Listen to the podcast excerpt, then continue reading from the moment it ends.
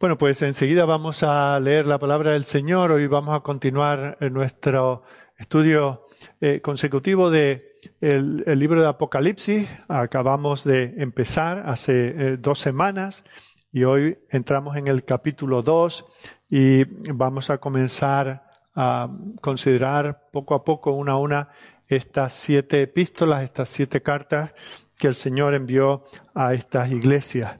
Eh, así que estaremos en el capítulo 2, versículos 1 al 7. Pero antes de leerlo, pidamos al Señor que Él nos asista en su lectura y en su exposición y entendimiento. Señor nuestro Dios, nuestro Padre, tenemos tanto gozo de estar aquí en tu presencia. Señor, tú eres nuestro invitado, nosotros somos eh, tus invitados. Tú nos recibes, Señor. Tú has venido a este mundo que has creado en la persona de Jesucristo a abrir un espacio para nosotros a, tu, a tu lado, a tu diestra. Tú, Señor, eres un Dios bueno y perdonador que sin saltarse su propia justicia perfecta, ha hecho todo lo que era necesario para poder recibirnos a pecadores como nosotros. Señor, tú eres tan santo, tú eres tan otro, tú eres tan grande, tú eres tan magnífico, que apenas logramos entender algo de tu ser y de tu obra. Pero Señor, en aquello en lo que nos has permitido llegar a cada uno de nosotros por tu palabra revelada, ahí queremos eh, ahondar, queremos nadar, queremos eh, sumergirnos, queremos alimentarnos de ello, queremos refrigerarnos con tu palabra, queremos que Señor, sea ella la que ilumine nuestro camino, que podamos ver por dónde hemos de andar y por dónde eh, debemos evitar andar. Que sepamos, Señor, cómo agradarte y que sepamos qué cosas te ofenden para evitarlas. Gracias, Señor, porque tu palabra es suficiente, porque no necesitamos ningún aditivo, no necesitamos eh, nosotros mismos crear mm, algo para llenar los huecos que supuestamente le faltan no necesitamos ir a que otros lo hagan por nosotros. Señor, nos gozamos en tener tu palabra perfecta, sin error ninguno. Eh, tu palabra que además es poderosa y que cambia vida, Señor, de lo cual somos testigos en nosotros mismos y en aquellos tus hijos que nos rodean, con los cuales estamos juntos en esta mañana. Bendice el tiempo que ahora vamos a dedicar a contemplarte a ti, a ver, Señor, como tú eres el Dios que cuida de tu pueblo, el Dios que quiere que ese pueblo esté en una comunión íntima, profunda, sincera contigo, como tú, Señor, le llamas eh, la atención cuando eh, las cosas no son como tú esperas y demandas de nosotros. Padre, que no solamente veamos esta palabra esta mañana como la que tú dirigiste a hermanos nuestros en otro tiempo y en otras condiciones, en otra situación, en otro lugar, sino que veamos que si bien eso es así, también tú nos hablas a nosotros. Toca nuestros corazones, Señor, que no eh, vivamos nuestra experiencia espiritual mecánicamente, de manera aburrida y repetitiva, sino que Señor, encontremos que cada día tú nos eh, renuevas tus misericordias para que nosotros vivamos en gratitud a ti, para que nos gocemos en ti. Oh Señor, que, que no sintamos una carga en servirte, sino un gozo y un privilegio. Gracias, Señor, por todos aquellos que eh, trabajan para hacer posible que celebremos esta reunión. Gracias, Señor, porque eh, tú pones en el corazón de muchos el servirte, no ser meros espectadores de lo que otros eh, realizan para ti. Te pedimos, Señor, que, que nos bendigas a todos, igual que te pedimos que extiendas estas bendiciones sobre cualquier congregación donde tú eres honrado al someterse a tu palabra donde ésta es predicada con honradez y sin eh, torcerla ni eh, ocultar ciertas partes, exagerar otras o eh, de alguna manera transformarla. donde se predique, Señor, con la unción de tu Espíritu y en la confianza de que tú obrarás por ella por medio del Espíritu. Está allí, Señor, con ellos, como te pedimos que estés con nosotros. Bendícenos, Señor, Perdona nuestros pecados, haznos limpios delante de tus ojos, pues te lo pedimos todo y te lo agradecemos a través de Jesucristo nuestro Señor. Amén. Bueno, pues como he anunciado hace unos momentos, volvemos al libro de Apocalipsis. Hemos llegado al capítulo 2 y vamos a considerar esta pequeña carta, eh, podríamos decir la segunda carta a los Efesios, ¿verdad? Eh, la, carta que eh, forma la primera parte de este capítulo 2 del libro de Apocalipsis. Y dice así, escribe al ángel de la iglesia en Éfeso el que tiene las siete estrellas en su diestra, el que anda en medio de los siete candeleros de oro, dice esto. Yo conozco tus obras y tu arduo trabajo y paciencia, y que no puedes soportar a los malos, y has probado a los que se dicen ser apóstoles y no lo son, y los has hallado mentirosos, y has sufrido, y has tenido paciencia, y has trabajado arduamente por amor de mi nombre, y no has desmayado. Pero tengo contra ti que has dejado tu primer amor. Recuerda, por tanto, de dónde has caído y arrepiéntete. Y haz las primeras obras, pues si no, vendré pronto a ti y quitaré tu candelero de su lugar, si no te hubieres arrepentido. Pero tienes esto, que aborreces las obras de los nicolaitas, las cuales yo también aborrezco. El que tiene oído, oiga lo que el Espíritu dice a las iglesias. Al que venciere, le daré a comer del árbol de la vida, el cual está en medio del paraíso de Dios. Amén. Bueno, pues comenzando, hemos hecho una eh, introducción la semana pasada a todas estas cartas en su conjunto y hoy vamos a, ver, comenzando con esta, cada una de estas eh, siete cartas. Vamos, por lo tanto, a conocer algo de estas siete iglesias y vamos a tratar de ver la pertinencia que tienen para nosotros.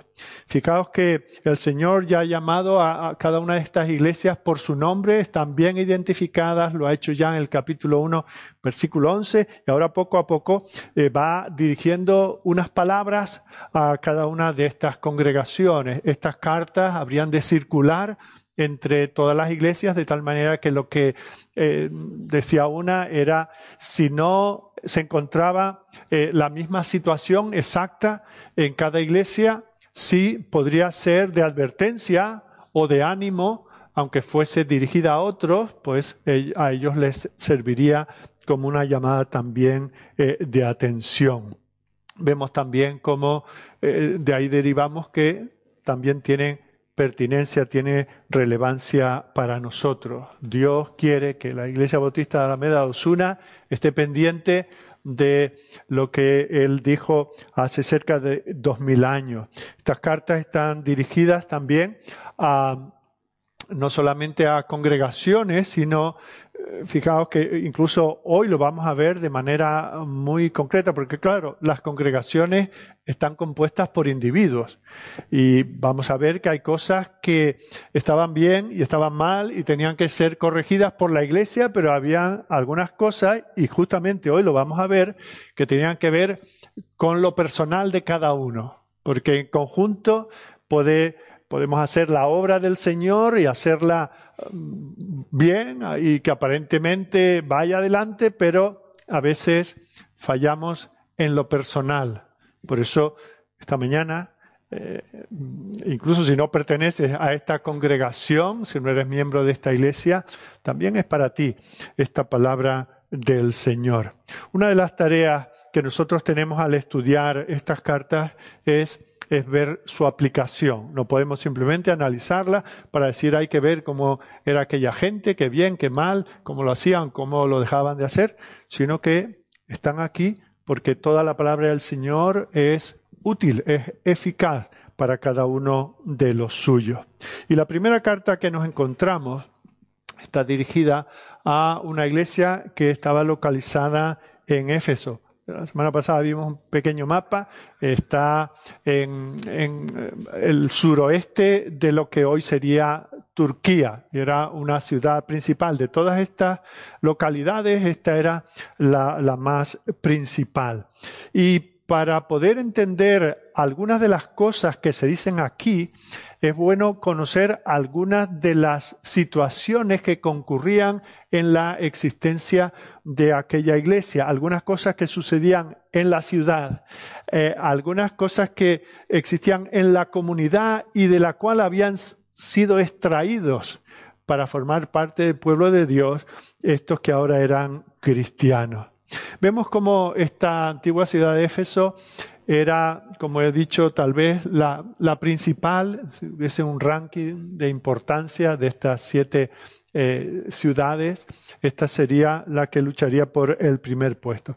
En concreto, Éfeso tenía varias características que la hacían eh, extraordinaria. En primer lugar, desde el punto de vista comercial, estaba situada allí cerca de las orillas del mar Egeo, donde pasaba un río que al parecer hoy por distintos cambios que ha habido por la mano del hombre y también de eh, los cambios en el clima, etcétera, había un río que ya queda como a ocho kilómetros de, de por donde estaba entonces, pero bueno, Quiere decir que entonces allí era un punto de comercio entre el comercio marítimo y el fluvial, era un puerto donde venían mercancías de todo el mundo y con eso la ciudad era rica, el comercio era abundante, era la ciudad más rica de Asia Menor, de esa provincia romana de Asia Menor. segundo lugar, en cuanto a lo político, también tenía su importancia y es que por cómo había actuado en defensa del imperio en tiempos pasados, ahora había recibido el, derecho a ser llamada una ciudad libre, lo cual implicaba algunas cosas. Tenía su, su autogobierno, seguía formando parte del imperio de Roma, pero podían tener su autogobierno. Podemos pensar tal vez en estas autonomías que tenemos nosotros aquí en España. Podían acuñar su moneda, porque habiendo sido fieles en el pasado, el imperio entendía que no se iban a volver locos y pedir la independencia, etc. Bueno, ellos no eran como nosotros en nuestros días, ¿verdad? Que aprovechamos las leyes a veces para cosas no tan buenas. El hecho de que fuese una ciudad libre hacía que no habían tropas romanas asentadas en aquel lugar, lo cual facilitaba otras cosas que también sucedían en la ciudad. O sea que en unos sentidos era una ciudad próspera en lo político, en lo económico, pero también destacaba en cuanto desde el punto de vista religioso. Éfeso era el lugar donde estaba el gran templo de Diana o Artemisa. Era tan eh, hermoso que era considerado como una de las siete maravillas del mundo en aquellos tiempos. La gente venía de todas partes a, presentar sus ofrendas, a adorar a la diosa Diana. Ahora, esto eh, que podría ser muy popular no era tan bueno, porque sabemos que era la diosa del sexo, de la fertilidad. De hecho, se le representaba como una figura de mujer toda rodeada alrededor de, pechos, eh, hablando de, de, la fertilidad, y era adorada y parte de la adoración implicaba relaciones con prostitutas y prostitutos sagrados o prostitutas prostitutos del templo. Con lo cual vemos que alrededor de ese templo tan hermoso por un lado y tan corrompido por otro, había todo tipo de práctica. Es bueno saber esto porque esta iglesia estaba formada por personas que en otro tiempo habían vivido no solamente de la libertad de ser una, una ciudad romana libre y del comercio que allí se llevaba a cabo, sino lamentablemente también de este mundo no solamente de, idolatría, sino de pecado en, todos los sentidos. El templo era un lugar que las propias leyes defendían. Era un lugar sagrado en, más de un sentido, de tal manera que, por ejemplo, eh, gozaba de, inviolabilidad. Si un, eh, si un criminal eh, se metía en el templo, las autoridades no podían entrar. Con lo cual, uno decía, pues bien si eres criminal, pero fijaos que ese tipo de personas se quedaban allá a vivir, no se volvían buenos eh, de repente por eso, sino que eso añadía corrupción. También servía un poco de, del de banco. Eh, eh, si tú tenías algún dinero que guardar, pues lo llevabas allí y allí se, se guardaba, precisamente porque estaba eh, protegido. También se guardaban allí obras de arte. O sea que era no solamente un, un lugar de pura adoración idolátrica, pagana e inmoral, sino que también tenía estas otras características. Éfeso con todo esto que alguien podría decir, bueno, mm, como para ir allí de, turismo, pues mm, era un lugar de, mucha impiedad, de mucho pecado, muy degenerado. De hecho, el filósofo griego Heráclito llegó a escribir, nadie, nadie podría vivir en Éfeso sin llorar por la inmoralidad que tendría que ver por todas partes. Bueno, pues eh, esa es la ciudad Aún así, fijaos cómo, recordemos, el Señor vino al mundo no a, salvar a, a, los buenos, porque no hay, sino a los malos. Y el Señor guió los pasos del apóstol Pablo para llegar hasta Éfeso y allí predicar el Evangelio hasta el punto que allí se constituyó una iglesia. Lo vemos en los capítulos 18, 19 y 20. De hecho, estuvo allí más de dos años es estando allí que escribió las, eh, las cartas a los Corintios, las dos cartas eh, a los Corintios. Eh, el primer pastor, el primer obispo de aquella iglesia fue también Timoteo, al cual él dejó allí para ministrar aquella iglesia. Era una iglesia podríamos decir, fuerte, numerosa en su momento y mm, de alguna manera los mejores eh, tenían que estar allí. Otro de los que estuvo allí fue el propio, el propio apóstol Juan. Y fue estando allí donde él escribió el Evangelio, el cuarto Evangelio y las tres cartas que llevan su nombre. Así que en ese lugar que sería el, tal vez el último donde pensaríamos nosotros ir a fundar una iglesia, pues es donde el Señor envió a todos estos sus siervos. Así que esta ciudad tuvo el privilegio y esta iglesia tuvo el privilegio de escuchar el Evangelio, la palabra predicada semana tras semana durante muchos años de boca de varios apóstoles y de algunos de los mejores siervos del Señor. Era una iglesia activa, por lo que vamos a ver enseguida, solo que le, tocó vivir malos tiempos. Y con los tiempos pasa con los niños, con los hijos, ¿verdad? Decimos, es que nuestros hijos en cualquier momento están en una mala edad. Bueno, pues eh, la iglesia siempre está en un mal momento para vivir. Y tenemos una iglesia muy activa en el sitio más corrompido. Pero fijaos que Dios usó la predicación, exclusivamente la predicación de la palabra, para establecer allí una iglesia importante, una iglesia fuerte. Y, comenzando ya a aplicar esto en nuestra vida como iglesia en el siglo XXI, nos damos cuenta de que eso es lo mismo que estamos llamados a hacer nosotros. No hay cosa mejor, no hay alternativa sino predicar el Evangelio. Mirad cómo lo dice Pablo, eh, lo recoge Lucas, eh, eh, en el libro de los Hechos, pero hablando de Pablo, Dice en el capítulo 20 de Hechos, versículos 17 al 21, enviando pues desde Mileto a Éfeso, hizo llamar a los ancianos de la iglesia. Cuando vinieron a él les dijo, esto es Pablo despidiéndose de la iglesia en la que estuvo eh, varios años. Si vosotros sabéis cómo me he comportado entre vosotros todo el tiempo desde el primer día que entré en Asia sirviendo al Señor con toda humildad y con muchas lágrimas y pruebas que han venido por las acechanzas de los judíos. Y como nada que fuese útil he rehuido de anunciaros y enseñar y enseñaros públicamente y por las casas, testificando a judíos y a gentiles acerca del arrepentimiento para con Dios y de la fe en nuestro Señor Jesucristo. O sea que Pablo define en estas breves palabras su ministerio que básicamente era enseñar, predicar de manera privada y de manera pública.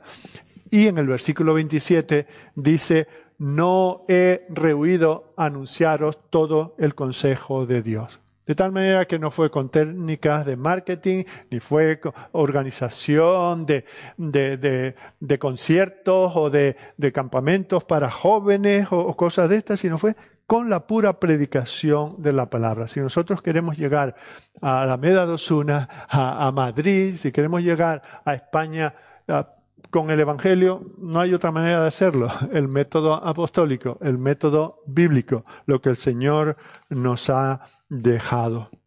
Bueno, pues eso, esos fueron los inicios de la iglesia en Éfeso. Hemos visto el lugar, las condiciones, cómo comienza la iglesia.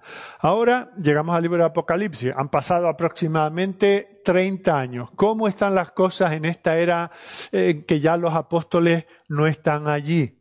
Bueno, pues ahora el Señor viene, se dirige a esta iglesia para hablarle y decirle, sé dónde estáis y sé cómo estáis, sé eh, lo que estáis haciendo y sé también dónde quiero que estéis, que en algunas cosas no es exactamente dónde estáis. Lo primero que vamos a ver es que esto es un mensaje de consuelo. Va a tener que corregir algunas cosas muy importantes, pero sobre todo es un mensaje de consuelo. Como es un mensaje de consuelo todo el libro de Apocalipsis, no olvidemos esto. El libro de Apocalipsis es la revelación de Jesucristo, un Jesucristo que reina a pesar de las circunstancias, aunque las circunstancias parezcan que dicen lo contrario. Y vemos cómo eh, les recuerda en el versículo 1 que Él es el que sostiene a la iglesia en su mano. Recordemos que el mensaje está dirigido al ángel de la iglesia en Éfeso y se le recuerda esa descripción del Señor que ya habíamos visto en el capítulo 1, que Él es el que tiene las siete estrellas en su diestra. ¿Qué quiere decir? Él tiene, Él sostiene las iglesias, porque cada estrella hemos visto ya anteriormente que representa a su iglesia. O sea que Dios no es simplemente eh, alguien que pasa por la iglesia de vez en cuando, alguien que incluso se hace miembro de la iglesia y participa, sino Él es el que sostiene la iglesia. Mayores palabras de consuelo son imposibles de dar en una sociedad que estaba fuera de control por lo que hemos visto, en una sociedad que era hostil hacia la iglesia, que tenía una antipatía natural, que perseguía a la iglesia, vemos como él dice, yo sigo siendo el que resucitó, yo sigo siendo el que sostiene la iglesia. Y eso es un mensaje que nosotros también tenemos que recordarnos hoy. Aunque el mundo parece que está en un caos absoluto, aunque parece que no hay orden, aunque a veces nos preguntamos cómo es posible que la iglesia todavía sobreviva, dejemos de plantearnos eso. Eh, no nos debe de extrañar que el Señor simplemente cumpla su promesa, que el Señor guarde, proteja y haga avanzar a la iglesia. Al estudiar esta carta, lo que vamos a hacer eh, son cuatro cosas. Vamos a ver cuatro cosas que, eh, que nos enseña el Señor. En primer lugar, vamos a ver cómo el Señor examina la reputación que tiene la iglesia. Yo sé, mm, sé dónde estás y cómo estás. En segundo lugar, en el versículo 4 expone la realidad lo que hay debajo de lo que se ve, lo que cualquiera podría ver, el Señor ve más. Y eso Él lo expone. En tercer lugar, da un remedio. No solamente dice, tenéis un problema grave en este área, sino que da la solución. Y en cuarto lugar, vamos a ver cómo el Señor promete una recompensa.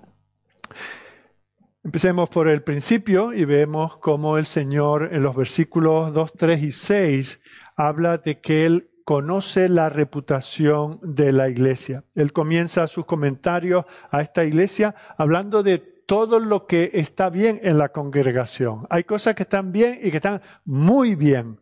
Tenían mucho a su favor. No lo dice eh, Juan, lo dice el Señor, no lo dice Timoteo, que había sido pastor y, tenía esa cosita personal con ellos, o Pablo, que había fundado la iglesia, dice, llevo en el corazón y aunque no os portéis tan bien, bueno, eso no lo, lo va a quitar nadie. No, no, el propio Señor, el Señor de la iglesia, dice las cosas que van bien. Veamos los elogios que da. En primer lugar, elogia el servicio que ellos le daban a él. Y para eso usa tres palabras para describir la actividad de la iglesia. En primer lugar, habla de sus obras. Lo que ya habían hecho, una obra se refiere a algo que ya estaba terminado. No está hablando de, de la proyección que puedan tener, ni siquiera de lo que están haciendo ahora, sino de lo que ya han hecho. El Señor dice, lo he visto y lo apruebo. Habían logrado mucho para la gloria del Señor. El Señor no ignoraba ni quería pasar por alto el reconocimiento, el bien, buen siervo y fiel eh, cristiano en Éfeso. En segundo lugar, elogia su trabajo. Y en nuestras traducciones aparece esa expresión, arduo trabajo. Literalmente dice, os habéis dado una paliza, ¿verdad? Cuando a veces, eh, no sé, hemos hecho alguna actividad, un campamento, unas conferencias que duran varios días, estamos en tantas cosas y cuando termina, qué paliza nos hemos dado, ¿verdad? Bueno, pues un poco esa es la idea. Lo que habían hecho eh, no había sido fácil, les había costado sangre, sudor y lágrima. Les había costado mucha fatiga. Habían tenido que superar muchos problemas. Se habían dejado la piel en ellos. Y el Señor dice, y yo he estado observando, conozco vuestro arduo trabajo. Así que vemos como esta iglesia no era simplemente un conjunto de personas que, que visitaban el lugar de culto los domingos y no estaban involucrados. La mayoría, la iglesia, se había dejado la piel en el servicio al Señor, a un gran coste personal, con un gran sacrificio personal. El Señor conoce sus obras, conoce lo que les ha costado llegar a donde están, pero luego habla también de la paciencia. La palabra que se traduce como paciencia es la misma que se traduce como perseverancia.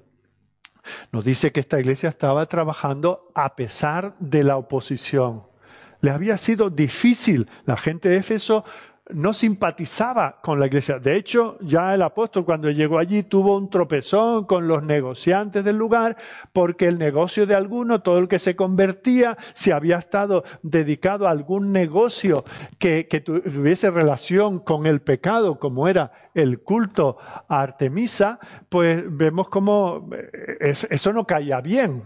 Así que recibían oposición por ello. Pero con todo, no se echaban atrás. Ellos perseveraban y el Señor dice, he visto, he observado, soy consciente de que persevera.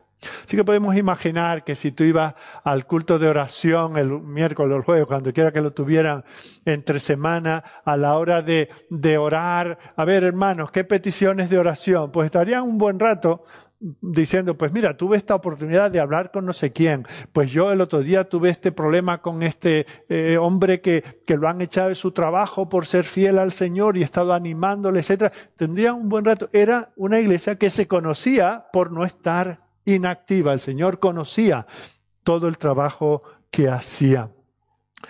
Esto es una cosa que tal vez la iglesia eh, en nuestros días en buena parte ha olvidado. Hoy alguien hace todo por nosotros, ¿verdad? Es cierto, todos trabajamos en lo que trabajamos, pero no tenemos que, ir al río a lavar la ropa, ni tenemos que amasar el pan, ni tenemos que ir a recoger eh, eh, de la huerta lo que luego nos comemos, ni criar a los animales, etcétera. Todo se da hecho y como todo se da hecho y, y para todo tenemos una aplicación aunque nos lo facilita, nos, olvidamos de que la iglesia nos, eh, humanamente hablando, no existe simplemente con una aplicación. La iglesia no se sostiene simplemente con aparecer por allí de vez en cuando un domingo. No, la iglesia implica un trabajo duro, un esfuerzo, una perseverancia. necesitamos personas que se arremanguen y que se enfrasquen en el trabajo. La iglesia no es un juego de espectadores. Esto no es un espectáculo dominical. Hace falta un esfuerzo y hace falta un esfuerzo colectivo. A eso nos llama el Señor. Algunos, para algunos la iglesia es una especie de club de campo donde vienen sabiendo que, que lo que creen es lo mismo que se cree aquí, así que viene a que nos den unos masajes teológicos, que nos confirmen lo que ya creemos, que nos digan que todo está bien y dejemos así enfriarnos y poco a poco seamos llevados a la presencia del Señor algún día en un entorno plácido y, y confortable que nos sirve pues una especie de invernadero para recuperarnos del mundo. No, esto no es un spa la iglesia es un lugar de trabajo. Si el Señor nos ha dado el privilegio de ser llamados a servir, aquí tenemos lo que Él quiere que hagamos y de la manera que quiere que lo hagamos. Dios nos salvó para servirle. Mirad, podríamos ver muchos pasajes en las Escrituras, pero por ejemplo, uno que le dice el apóstol Pablo en la carta que le envió a, esta iglesia en el capítulo 2, versículo 10 a estos que vienen de esa extracción, le dice, ahora ya no somos, ya no estamos en nuestros delitos y pecados como antiguamente, siguiendo la corriente del mundo como todo el mundo. Ahora hemos sido salvos por su gracia, somos hechuras suyas, creados en Cristo Jesús para visitar la iglesia de vez en cuando. Y si te incomoda el frío, pues ya lo vemos por la tele. No, creados en Cristo Jesús para buenas obras, las cuales Dios preparó de, antemano para que anduviésemos en ellas. Eso es algo semejante a lo que dice Santiago en, en, la carta que lleva su nombre, capítulo 2, versículo 18. Alguno dirá, tú tienes fe, tienes una confesión de fe que repetimos cada, cada día aquí. Bueno, muéstrame que crees esa confesión de fe por tus obras y yo te mostraré por mis obras que realmente creo en esa confesión de fe. Bueno, estoy parafraseando porque el versículo no dice eso. Leo lo que dice la palabra del Señor. Alguno dirá, tú tienes fe y yo tengo obras. Muéstrame tu fe sin tus obras y yo te mostraré mi fe por mis obras. Escribiendo desde Éfeso, el apóstol escribe a los corintios y podemos pensar que lo que escribió a los corintios lo predicó a los efesios. Y dice 2 Corintios 9, 8, poderoso es Dios para hacer que abunde en vosotros toda gracia, a fin de que, teniendo siempre en todas las cosas todo lo suficiente, abundéis para toda buena obra. Ellos habían demostrado ser buenos discípulos del apóstol que enseñaba estas cosas el Señor nos da la gracia lo suficiente para abundar en toda buena obra. Si Jesús apareciese en esta plataforma esta mañana, ¿podría decir esto de nosotros como iglesia, como individuo? Conozco tus obras, conozco tu arduo trabajo, conozco tu perseverancia,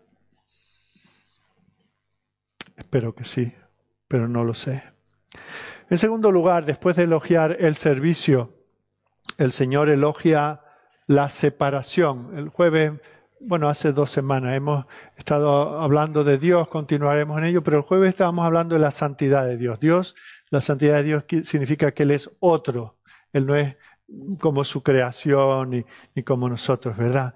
Bueno, pues la iglesia no puede ser como la sociedad. La iglesia tiene que ser santa, separada. Y ellos lo estaban siendo, lo habían sido y lo seguían siendo. Y el Señor elogia, dice, no puede soportar las obras de los malos, no puede soportar a los malos. Habían personas que tenían un estilo de vida que no era el que agrada al Señor la inmoralidad, la maldad que definían a la sociedad de Éfeso no era lo que caracterizaba a la iglesia de Éfeso. Ellos eran diferentes. Y eso es lo que Dios espera de nosotros. Mirad lo que de nuevo el apóstol Pablo le escribe, le escribió previamente a esta iglesia en Efesios capítulo 5 versículo 1 en adelante. En esto habían sido enseñados y habían permanecido fieles a esa enseñanza, porque ¿qué les había dicho? Sé pues imitadores de Dios, no de, de, de Diana y de sus eh, sacerdotisas, no. Sed imitadores de Dios como hijos amados y andad en amor como también Cristo nos amó y se entregó a sí mismo por nosotros, ofrenda y sacrificio a Dios en olor fragante. Y entonces ahora pasa a hablar de las cosas que habían vivido antes, que ellos no tenían que vivir, pero había algunos que necesitaba que se les recordara que no volvieran a estas cosas. Pero fornicación y toda inmundicia o avaricia ni aun se nombre entre vosotros, como conviene a santos. Fijaos, no puede soportar a los malos.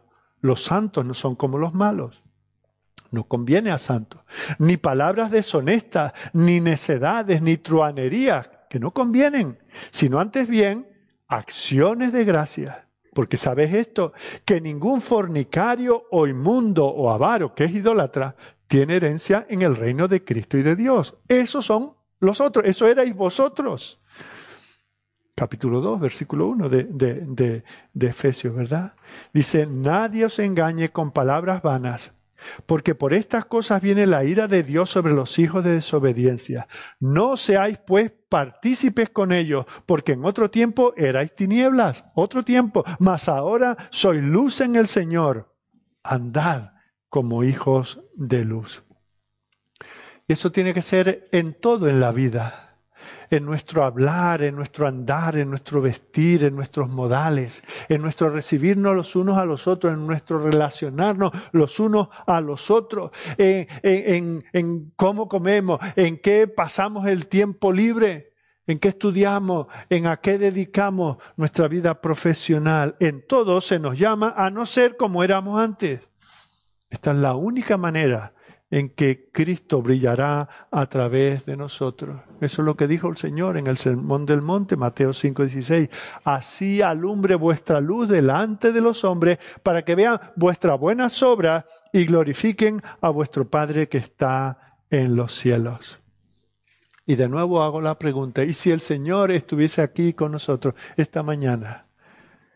¿Nos aplaudiría por eso? nos diría, bien, lo estás haciendo bien.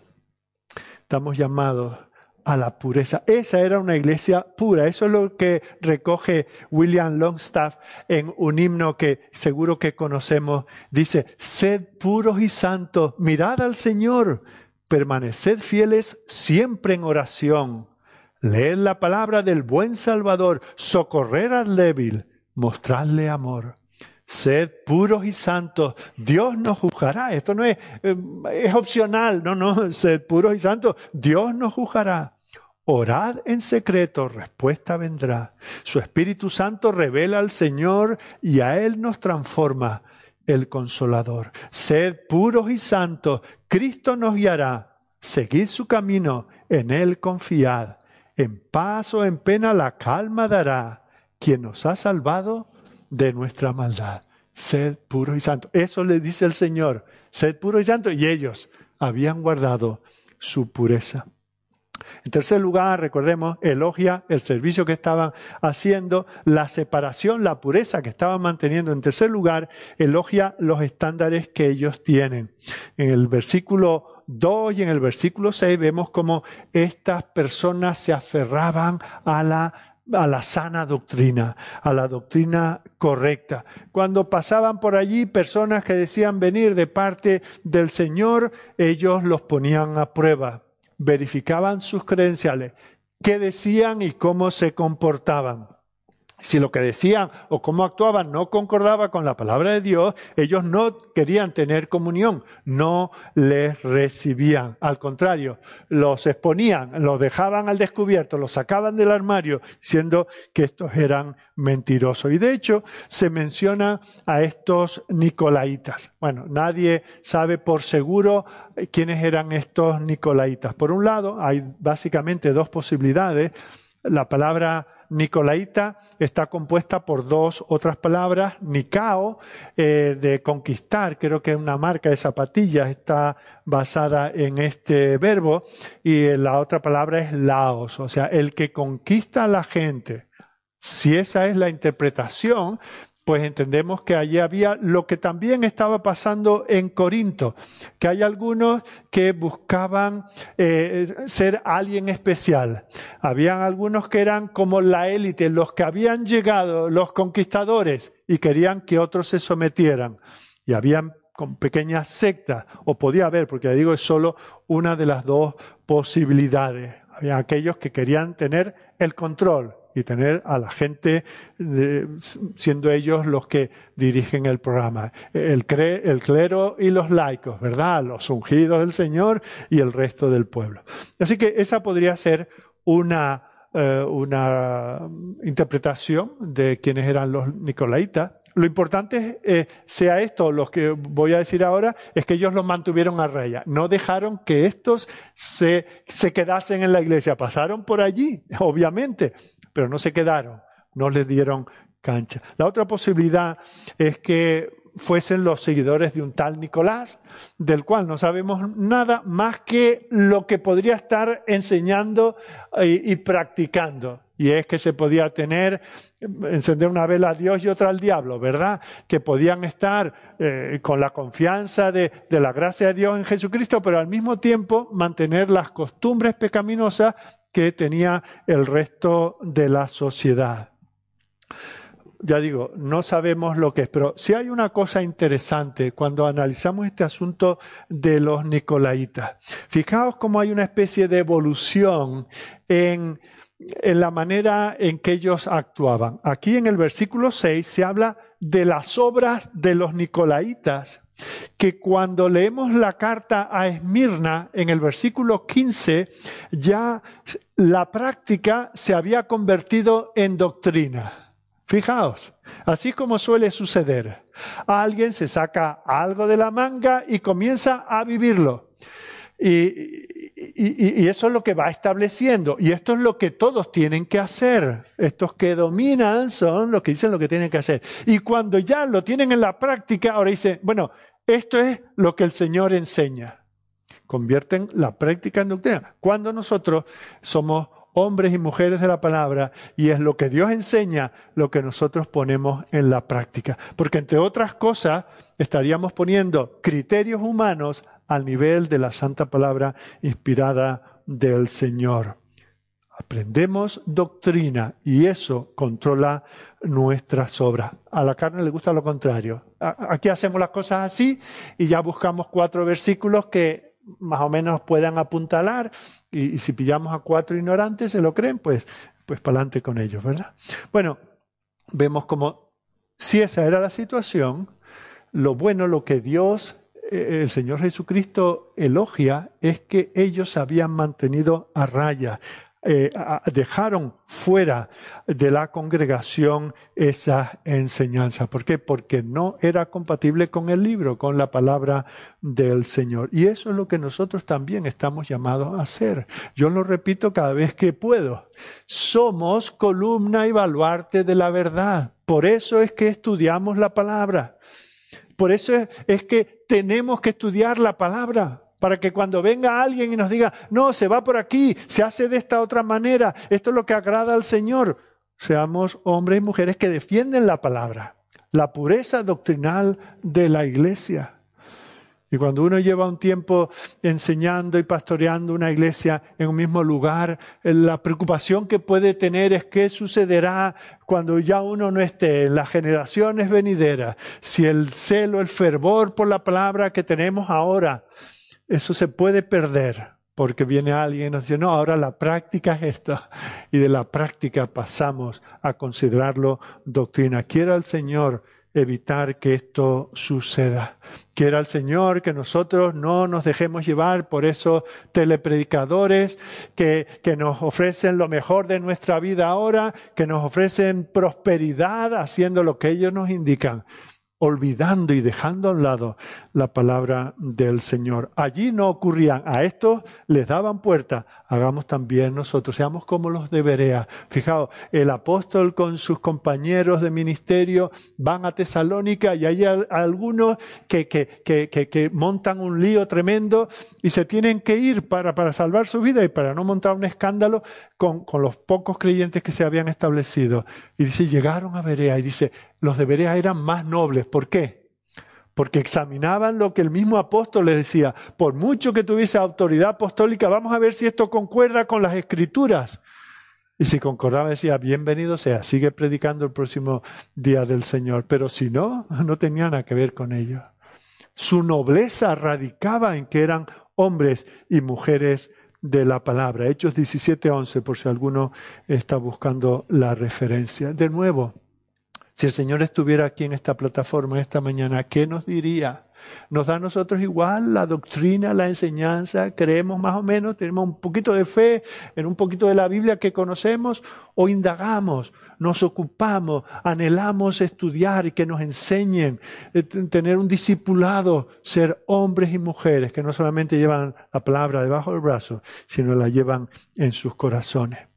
Bueno, en cuarto lugar, hemos visto cómo el Señor elogia su servicio, su santidad, su separación, los estándares que mantiene, pero también elogia su firmeza. Esta es una iglesia que ha estado llevando esa carga en medio de aflicción, de oposición, con mucho agotamiento, están extenuados, pero parece que siguen firmes al Señor. Lo que habían hecho, lo habían hecho por amor al Señor. Y por eso el Señor no escatima en darle un elogio. El problema es que eh, había más de apariencia que de realidad en eso. Fijaos que el Señor nos dice a través del apóstol Pablo en 1 Corintios 15, 58. Así que hermanos míos amados, estad firmes y constantes, creciendo en la obra del Señor siempre, sabiendo que vuestro trabajo en el Señor no es en vano. Una iglesia que persevera, una iglesia que vive lo que el Señor le manda a vivir. Pero también tenían otra realidad que estaba debajo de la superficie. Eso nos lleva a nuestro segundo punto en esta mañana. Después de estas palabras de elogio, el Señor tiene que presentarles una queja. Hay una decepción, hay algo que no es todo oro lo que reluce. Tienen esa apariencia superficial, pero luego tienen unos problemas en el corazón que tenían que resolver. Y aquí es donde os dije antes que si bien todas estas cosas se han de vivir de manera colectiva, ellos estaban fallando en lo individual, en lo personal. El Señor está preocupado por los corazones de los individuos que forman parte de aquella iglesia. Y tenemos que entender que el Señor no solamente ve lo que hacemos, nuestras obras, lo duro que es hacerla, eh, cómo mantenemos a raya a los falsos maestros, etcétera, sino que el Señor ve también lo que somos, lo que somos en nuestro interior. Y debajo de la superficie, Él ve lo que hay en nuestros corazones. Y cuando Él ve el pecado, cuando Él ve la desidia en nuestro corazón, cuando Él ve la falta de amor por Él en nuestro corazón, cuando Él ve que eso no solamente eh, nos desapega de Él, sino que también nos hace daño a nosotros, Él como fiel amigo nos llama la atención y nos avisa. Y nos dice, por ejemplo, de nuevo, les había dicho a estos efesios a través del apóstol Pablo en Efesios 4:30, no contristéis al Espíritu con el cual fuiste sellado para el día de la redención. Por lo que había en sus corazones, o más bien por lo que no había en sus corazones, ellos estaban contristando al Señor. ¿Cuál es el diagnóstico del Señor? Él mira a aquellas personas por las cuales había dado su vida en la cruz, y había resucitado. Esas personas a las cuales Él le había enviado el Espíritu para que le glorificaran, hiciesen su labor como iglesia. Y les mira al corazón y le dice, en esto no os puedo elogiar, no os puedo alabar. Habéis dejado vuestro primer amor. Fijaos que Todavía les quedaba algo de amor, obviamente, seguían cerca de él, formando parte de su, de su pueblo, pero el amor ya no tenía ese calor, no tenía ese fervor, no estaba ardiendo como en otro tiempo. Amaban a la iglesia, sí, pero no como solían hacerlo. Servían al Señor, pero con otra actitud. Guardaban su doctrina, pero como algo frío.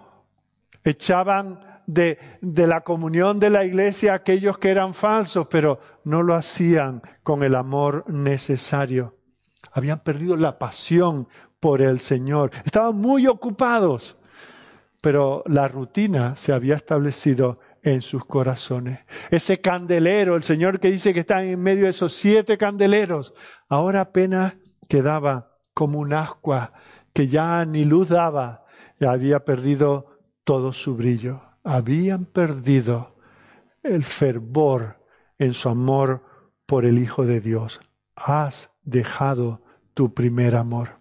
Y esa, eh, esa expresión del primer amor posiblemente sea una una referencia al pasaje de Jeremías capítulo 2, versículo 2, donde el Señor llamando, por así decir, llamando a celos a su pueblo, le recuerda aquellos tiempos en que disfrutaba el pueblo de Judá y de, Jerusalén con ese amor apasionado, cálido, rebosante, encendido que tuvieron en su juventud. Mira lo que dice en Jeremías 2.2.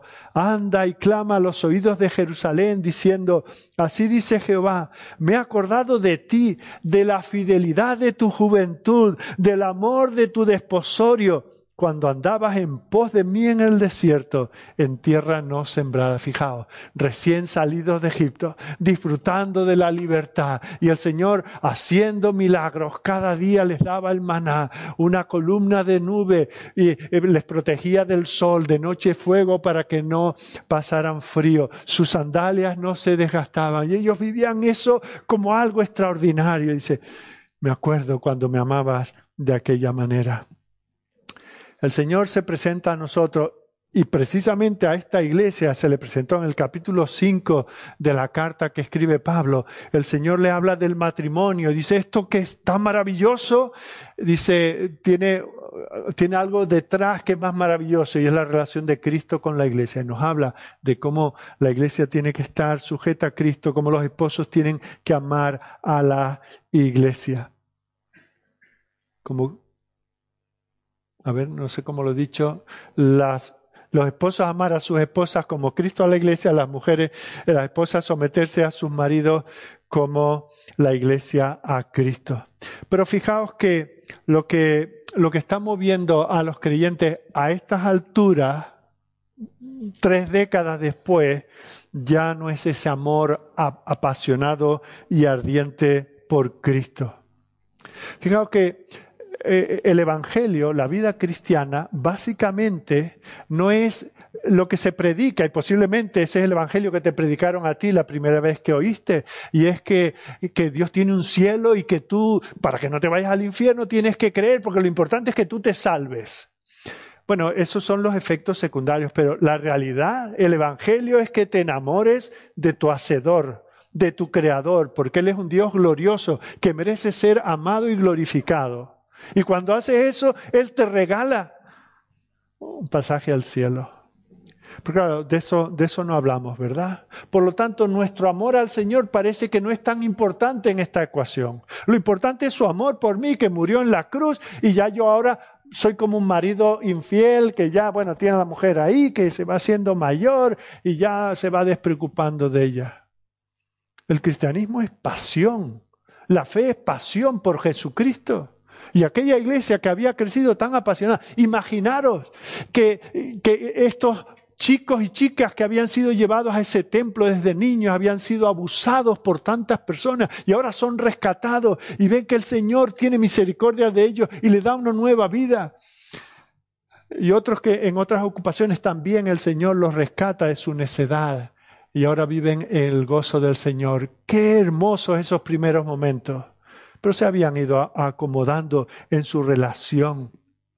Y por eso el Señor dice, os oigo cuando cantáis, y bueno, suena, algunos tienen voces bonitas y muy bien, pero veo que, que vuestros corazones no están en eso. Y cuando compartís el Evangelio, pues tampoco os veo con la pasión por mi gloria que teníais al principio. Y cuando veo servir en cualquier esfera de la vida de la iglesia, ya no es como antes. Fijaos, el servicio sin amor no sirve para nada. Desde Éfeso de nuevo, el apóstol escribió a los corintios y les dijo en el capítulo 13 de la primera epístola, si yo hablase lenguas humanas y angélicas y no tengo amor, vengo a ser como metal que resuena o címbalo que retiñe, como una radial, ¿verdad? Que hay ahí donde hay gente con hierros y golpes. Dice, y si tuviese profecía, ellos tenían la sana doctrina, si tuviese profecía y entendiese todos los misterios y toda la ciencia, y si tuviese toda la fe de tal manera que trasladase los montes y no tengo amor, nada soy. Y si repartiese mis bienes, o sea, sana doctrina, y, no, sin amor tampoco vale. Obra social, sin amor tampoco, si repartiese todos mis bienes para dar de comer a los pobres. Y si entregase mi cuerpo para ser quemado y no tengo amor, de nada me sirve.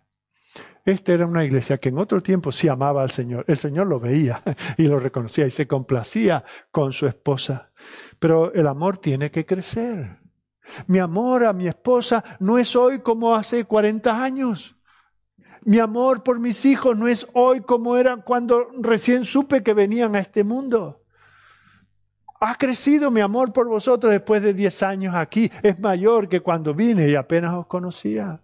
Espero que para, para vosotros respecto a mí también. Lo percibo, al menos en algunos, ¿verdad?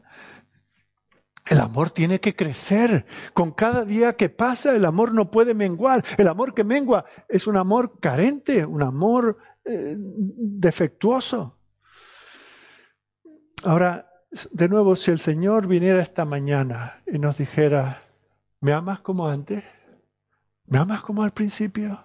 ¿Me amas cuando la carga de tu pecado, como al peregrino de Bunyan, cuando eso cayó y te sentiste liberado? ¿Me amas con ese amor? ¿Ha aumentado ese amor o se ha enfriado ese amor? Al Señor esto le duele como esposo. ¿Te imaginas que, que, que le digas a tu cónyuge, mira, te quiero menos que ayer, y mucho menos que hace un año, y mucho menos que hace diez? Entonces no me quieres.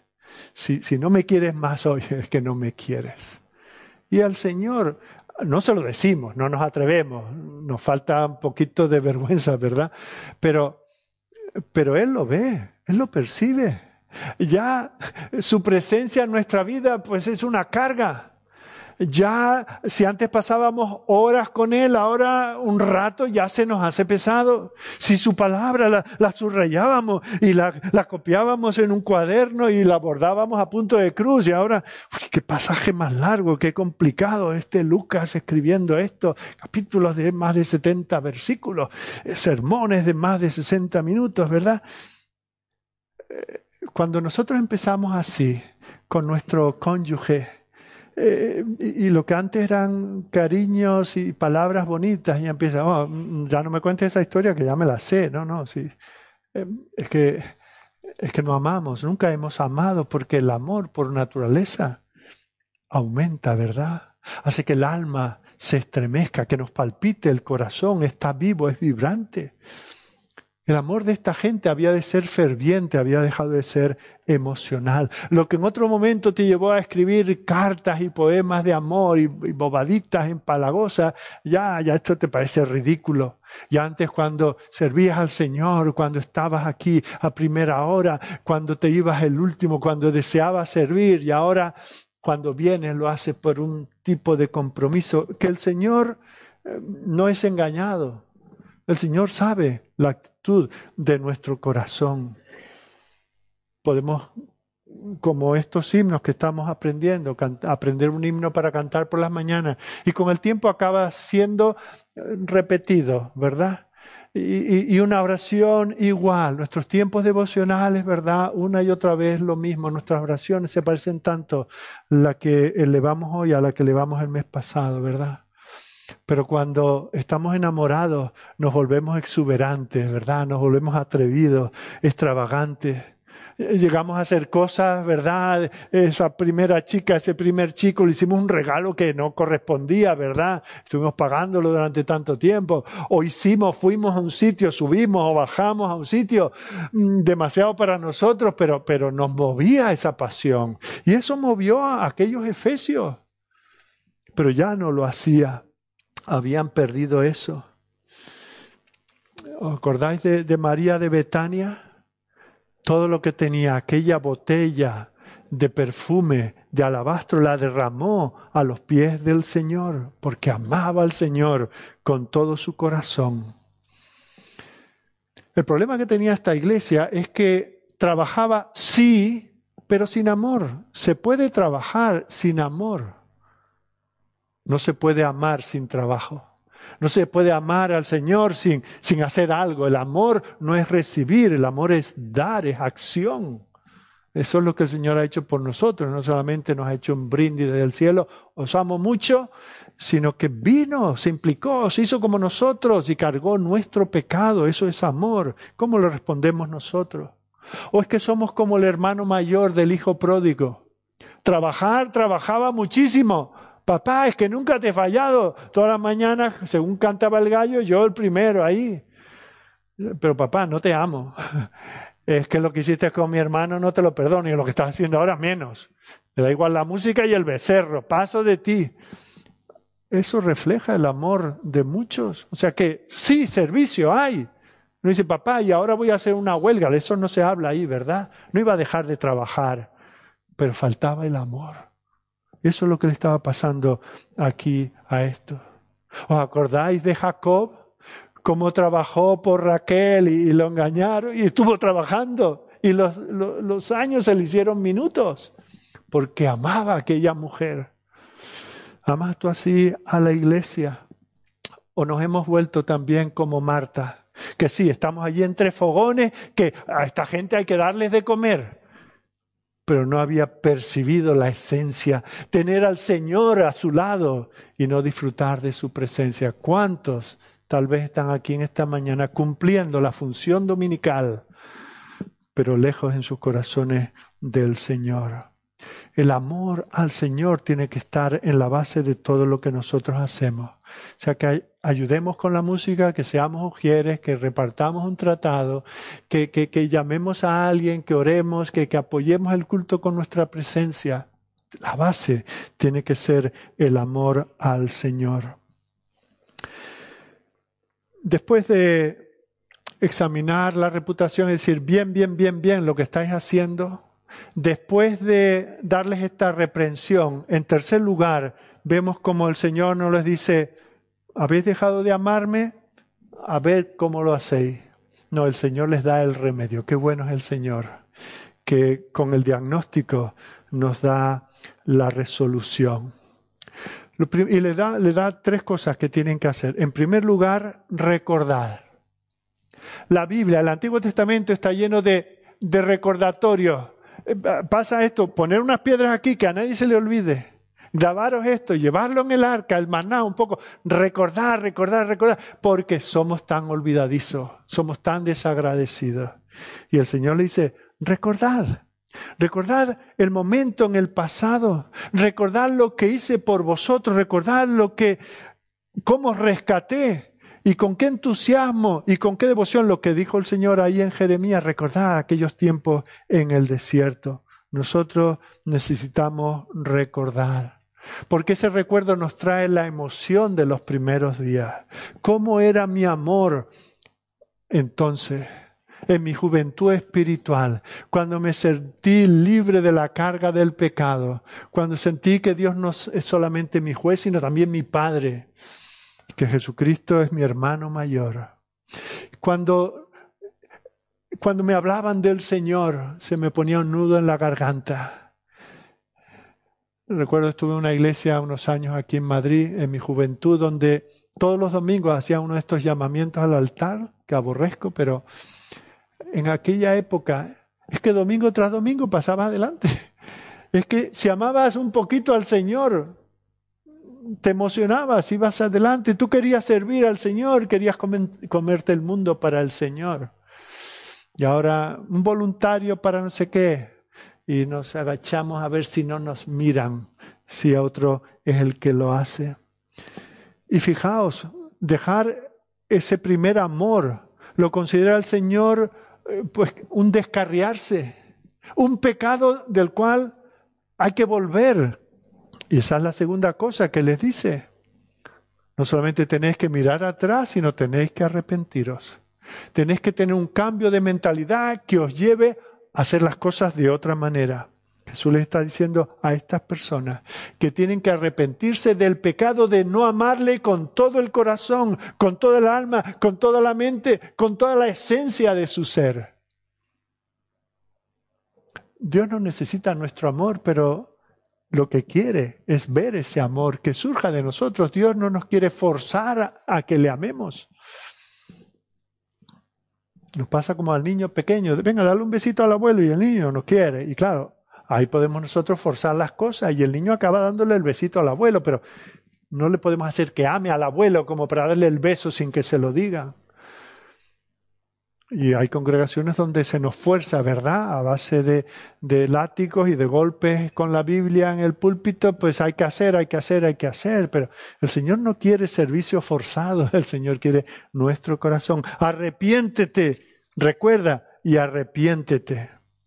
Y en tercer lugar, les dice, repite lo que hacías. Haced las primeras obras. Vuelve al principio. Yo estoy dispuesto. Yo estoy aquí para, para recibirte.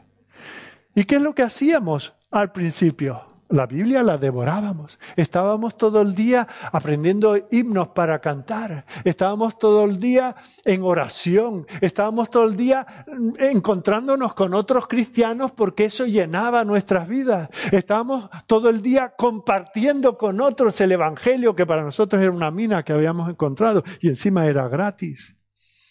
Estábamos emocionados por haber sido conocidos por Él y por conocerle. Y eso es lo que el Señor dice, no, no os pido que hagáis un triple mortal, simplemente volver a ser aquello que evidenciaba vuestro amor por mí.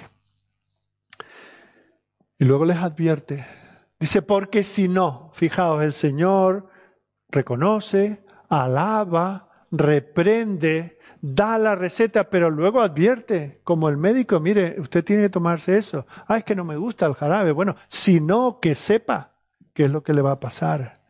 ¿Y qué es lo que dice el Señor? Que si ellos se niegan a estar en el lugar donde deberían estar, dice el Señor, apagará su candelero. Y sabemos que eso es lo que pasó. Hoy en día, y no solamente recientemente, hace siglos, que no existe una iglesia fuerte y firme allí en Éfeso se enfrió, se apagó y aquello que era un candelero acabó siendo un ascua que también se acabó de apagar.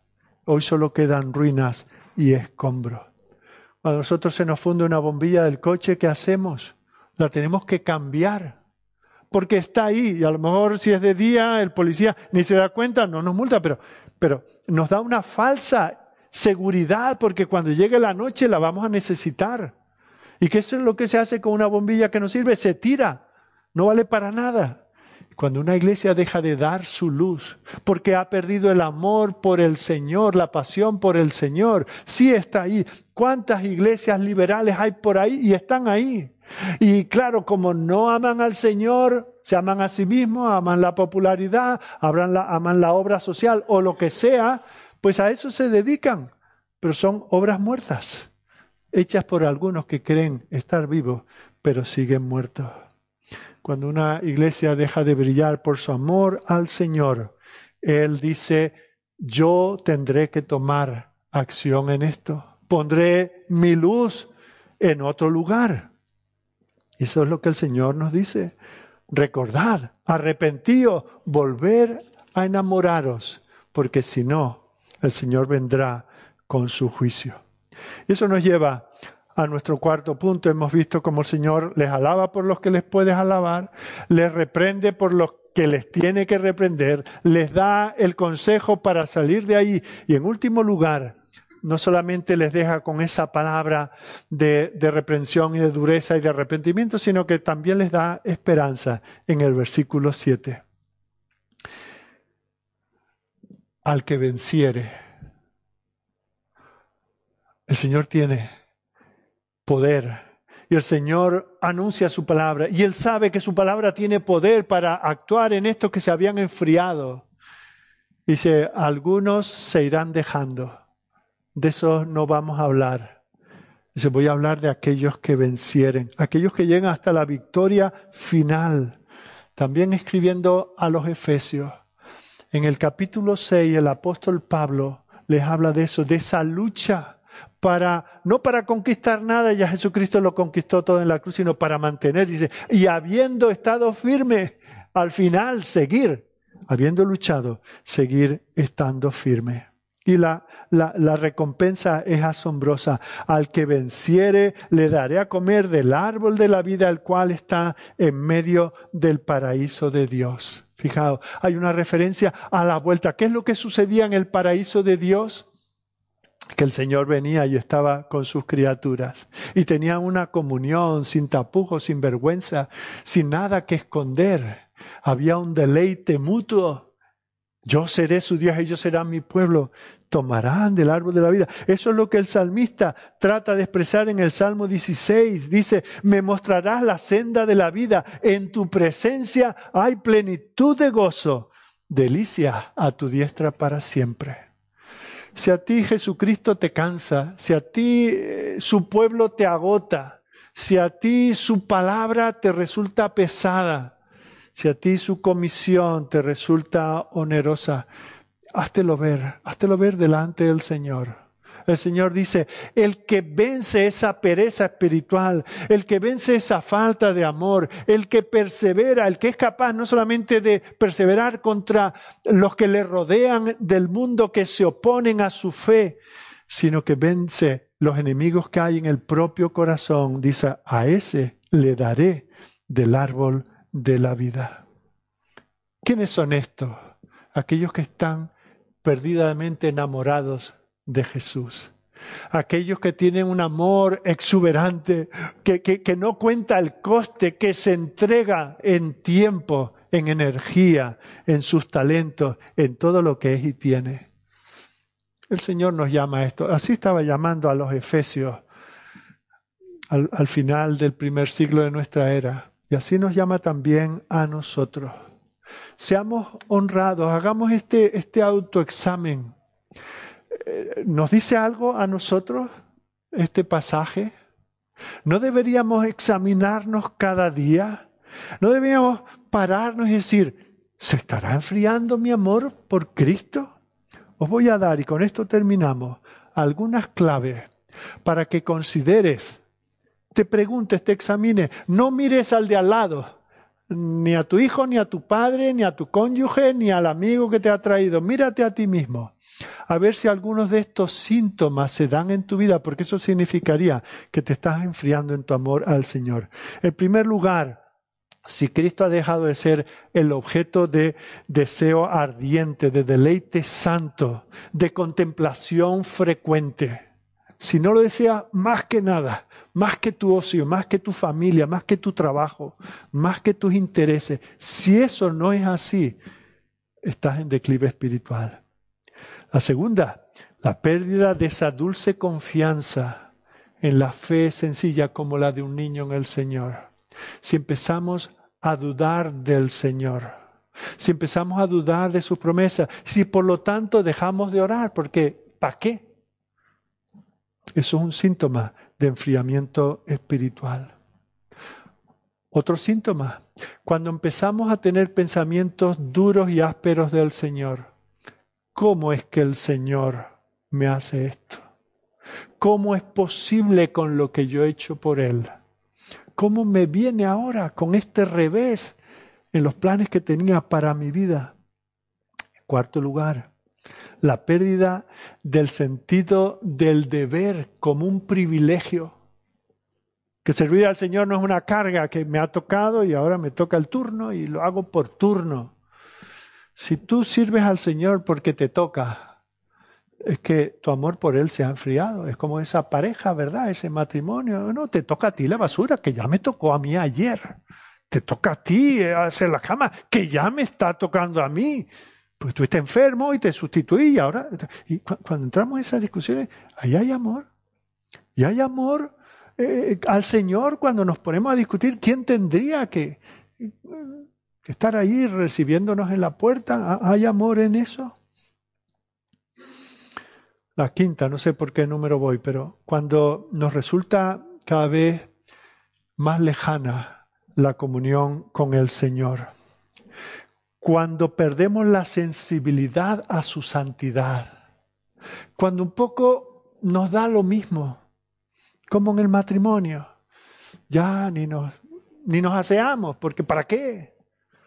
¿Para qué penarnos si, vamos a estar en casa en pijama un año de pandemia? Ya, ya, ya nos perdemos hasta el respeto y con el Señor igual. Ya me conformo con verlo desde casa, pudiendo estar aquí. Hay algunos y oramos por los que realmente no pueden, pero cuando ya sus cosas nos da igual, ¿para qué leer la Biblia si ya me la explican en la iglesia? O tengo un audiolibro que me la lee. ¿Para qué me esfuerzo en subrayarla? ¿Para qué me esfuerzo en traerla en papel si la tengo con otras mil aplicaciones en mi móvil? Cuando perdemos esa sensibilidad, eh, lo que pasa en el matrimonio, ya no nos molestamos en ir a hacer el regalo. Toma, cómpratelo tú. No es que así no fallo, no, no, no fallo en el color ni en la talla. No, no, te falla la vergüenza y el amor a tu cónyuge cuando ocurre eso, ¿verdad? Otra característica lamentable es cuando el Señor pierde su lustre, deja de ser el Dios glorioso, cuando ya no es tan valioso para ti, cuando ya es simplemente el seguro de vida para estar en la eternidad, en un lugar que por otro lado me va a resultar muy extraño. Y voy a estar en compañía de personas que ya aquí me resulta raro estar con ellas y con un Señor que porque es el que lo organiza todo, que si no tampoco quiero tener, que me pongan en ese rincón lejano del lugar donde me libra de la condenación. Esas son evidencias de la decadencia de nuestro amor por Cristo, cuando nos importa poco su pueblo cuando nos importa poco el avance de su reino, cuando nos importa poco nuestro vecino que va caminando hacia la condenación sin Cristo y por lo tanto está sin esperanza. Cuando todas estas cosas, unas u otras, todas en diferentes medidas, ocurren en nuestro corazón, el Señor dice, mira atrás, recuerda, arrepiéntete, vuelve a hacer las primeras obras. Señor, gracias por la misericordia de advertirnos. Gracias, Señor, porque nos reprendes duramente. Lo necesitamos, Señor. Todos lo necesitamos. Perdónanos, Señor, si en este momento estamos pensando quien realmente lo necesita no está aquí, tenía que haber venido. No, Señor, yo lo necesito. Yo que lo estoy predicando lo necesito. Yo he perdido sensibilidad en mi relación contigo con tu palabra, con tu pueblo. Oh Señor, devuélvenos ese sentido apasionado de amor por ti, que te amemos de todo corazón más que todas las demás cosas, más que todas esas cosas a las que le dedicamos tanto tiempo, tanta energía. Oh Señor, ni siquiera el servicio a la iglesia debe estar por encima de nuestro amor por ti. Padre, confiamos en que tú nos restaurarás. Si tú nos adviertes esto y nos das estas promesas es porque entendemos que, que tú estás dispuesto, que tú quieres renovarnos en nuestro amor por ti. Oh Señor, obra. Perdónanos, Señor, nuestra infidelidad. Perdónanos, Señor, cuando tú nos dices me amas y nosotros te decimos, sí, Señor, mira lo que he hecho por ti.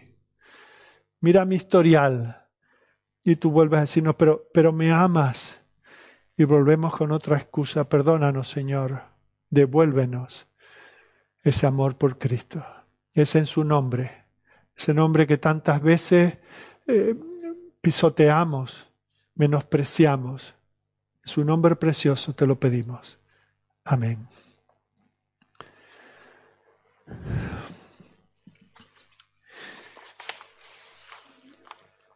Si pudiésemos cantar, posiblemente cantaríamos este himno a continuación. Yo quiero vencer, yo quiero triunfar por fe en mi Cristo. Yo quiero obtener, yo quiero alcanzar corona en el cielo. Quiero obedecer, fiel siempre servir a mi Salvador. Yo quiero vencer, yo quiero triunfar por fe en mi Señor. Anhelo ir en pos muy cerca de Dios por toda mi vida. Y ante su altar ansío llevar otra alma perdida. Qué dicha será ver siempre la faz de mi Redentor. Yo quiero vencer y corresponder a su gran amor.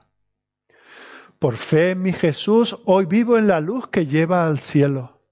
No habré de temer, pues Cristo ha de ser mi eterno consuelo. Yo quiero sentir placer de servir con abnegación. Yo quiero triunfar y siempre morar allá en su mansión. El bienaventurado y solo soberano, Rey de reyes y Señor de señores, el único que tiene inmortalidad, que habita en luz inaccesible, a quien ninguno de los hombres ha visto ni puede ver, al cual sea la honra y el imperio sempiterno. Amén.